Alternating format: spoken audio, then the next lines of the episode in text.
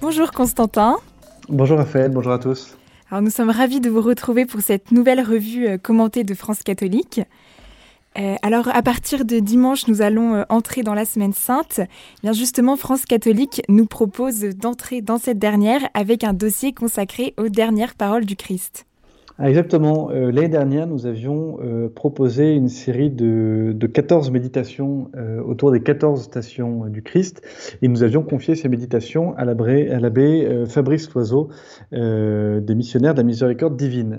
et ces méditations du, du, chemin de croix avaient été extrêmement appréciées, plébiscitées par nos lecteurs et ce qui nous a poussé cette année eh bien, à redemander à l'abbé Loiseau une série de, de méditations euh, et cette fois-ci, ce ne sont pas 14 euh, méditations, ce sont euh, un peu moins de méditations, 7 méditations, mais sur un thème ô combien important, puisque ces méditations portent, comme vous venez de le dire, sur les dernières paroles du Christ, sur les 7 dernières paroles du Christ. Hein. Père, pardonne-leur, ils ne savent pas ce qu'ils font. Amen, je te le dis, aujourd'hui, avec moi, tu seras au paradis. Femme, voici ton fils, fils, voici ta mère. Mon Dieu, mon Dieu, pourquoi m'as-tu abandonné? J'ai soif, tout est consommé, et Père, entre tes mains, je remets mon esprit. Qui sont donc ces sept dernières paroles du Christ en croix, qui sont euh, disséminées, pourrait-on dire, euh, dans les quatre évangiles. Euh, et nous proposons eh bien, cette méditation parce que ces paroles sont évidemment d'une richesse inégalée. Et c'est ce que l'on découvre au fil de ces méditations, puisqu'elles abordent aussi bien la question de la souffrance que la question de l'abandon et que bien sûr de la confiance et de la miséricorde divine et euh, comme euh, dans euh, toute écriture sainte, ce qui est très très beau, c'est que ces paroles que le Christ adresse aussi bien au Père que au bon larron que à la Vierge Marie, que qu'aux disciples, qu'à ceux qui sont autour de lui, eh bien, ce sont des paroles qui peuvent tous nous, nourrir, nous servir et nous nous, nous, élever euh, encore aujourd'hui, euh, raison pour laquelle nous avons voulu euh, consacrer le dossier de ce, de ce nouveau numéro aux sept paroles du Christ. Alors vous allez plus loin dans ce sujet avec une interview sur l'histoire des sept paroles dans la musique.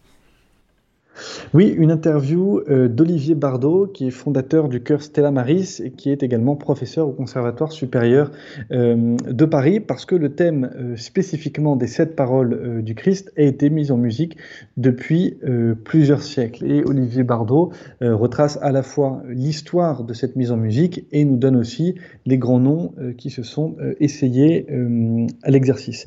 ce qui est intéressant, c'est que d'emblée, Olivier Bardot nous précise que l'exercice euh, est périlleux. Et c'est peut-être la raison pour laquelle il a fallu attendre euh, aussi euh, longtemps, en gros, on va dire le, tournant 16e, 17e siècle, pour que les sept paroles soient mises en musique.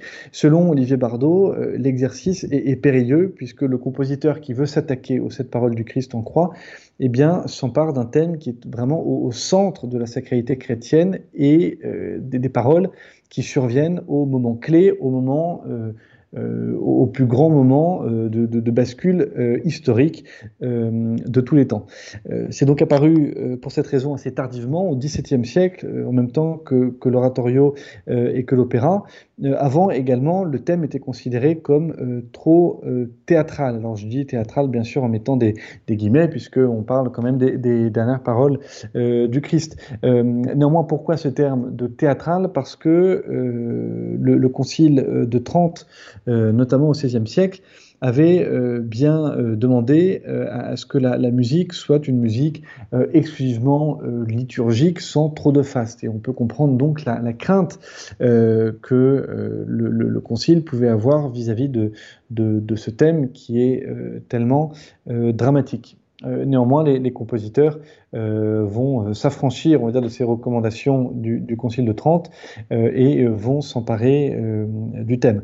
Alors, avant de vraiment d'attaquer les compositeurs qui, stricto sensu, ont, vraiment composé exclusivement sur les sept paroles, Olivier Bardot nous, cite un peu les, précurseurs et au, rang desquels il y a sans doute Thomas Luis de Victoria, qui est un, prêtre espagnol de la seconde moitié du XVIe siècle, qui est mort vraiment au tout début du, XVIIe siècle, euh, qui est un, donc ce, prêtre espagnol qui va mettre en musique par ses, réponses des ténèbres, euh, une de ses œuvres les, plus connues, euh, certaines des paroles du Christ. et c'est une version très simple, très pure, qui influencera par la suite d'autres compositeurs. Vous nous proposez d'ailleurs d'écouter un extrait de ces réponses des ténèbres. Oui, je vous propose d'écouter un, extrait donc, du morceau euh, Ténébré facta sunt. Euh, les ténèbres se firent en, bon français. Euh, c'est, évidemment un, morceau magnifique. et il y a plusieurs moments que, que, que, les auditeurs pourront entendre, pourront reconnaître. Hein. D'abord, le cœur se fait narrateur pour raconter où nous en sommes dans la passion. Donc nous en, sommes, nous en sommes à la neuvième heure. Euh, lorsque Jésus euh, se trouve sur, sur, la croix, lorsque les ténèbres euh, vont se faire, parce que Jésus va, va rendre l'âme, et le, le, cœur qui joue le rôle du narrateur explique que Jésus se met à crier d'une voix forte. à ce moment-là, il faut bien tendre l'oreille, il y a une brève pause avant que le chœur euh, reparte, euh, lancé par les voix d'hommes, et qu'il ne chante à ce moment-là une des paroles euh, du Christ en, croix, Deus meus ut quid me liquisti, mon Dieu, pourquoi m'as-tu abandonné?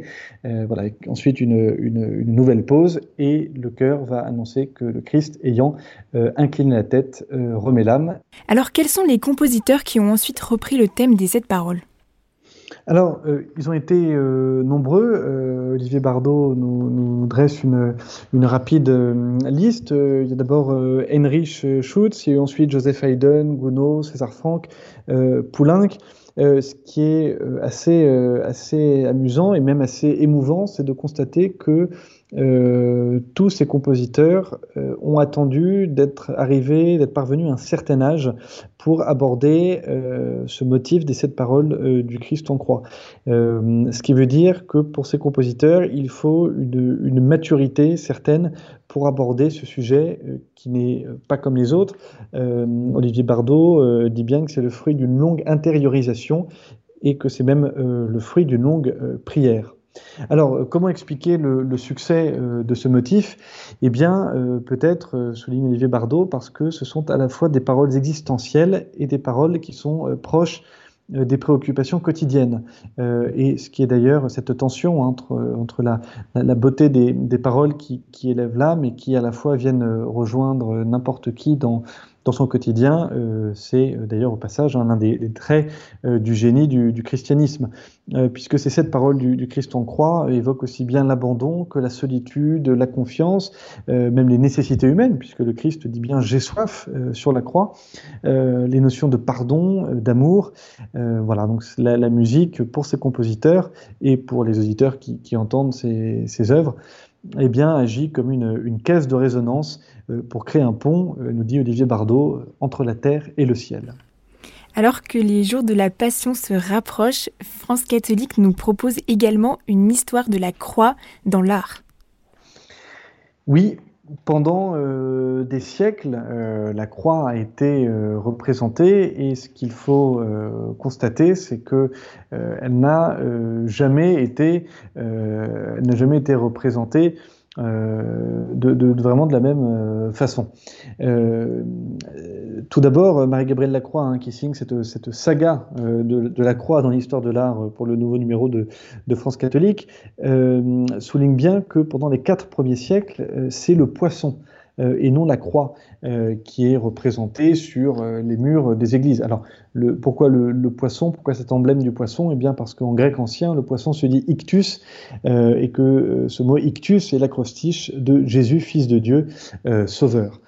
première raison, et également, et ça on a vraiment tendance à l'oublier, parce que la croix fait, partie de, on va dire, de, notre référentiel, de, notre culture. On en voit régulièrement encore dans les villes euh, quand on est dans une église, quand on passe devant une église, même parfois à la campagne, à la croisée des chemins, il nous arrive encore de, croiser des, calvaires, et la croix est vraiment devenue un, symbole que nous avons complètement intériorisé. Mais rappelle Marie-Gabrielle le, euh, Leblanc, et c'est la raison pour laquelle dans les premiers siècles la croix n'est pas représentée, euh, parce que pour les contemporains de Jésus et pour les chrétiens qui vont venir dans, les siècles qui viennent, la croix était vraiment considérée comme un supplice atroce.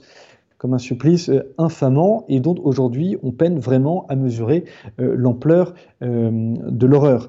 certains auditeurs de Radio Maria euh, auront peut-être découvert cet excellent euh, livre euh, écrit par, plusieurs dominicains qui est paru dans la collection Bouquins il, y a, un an maintenant, qui s'appelle le Dictionnaire Jésus.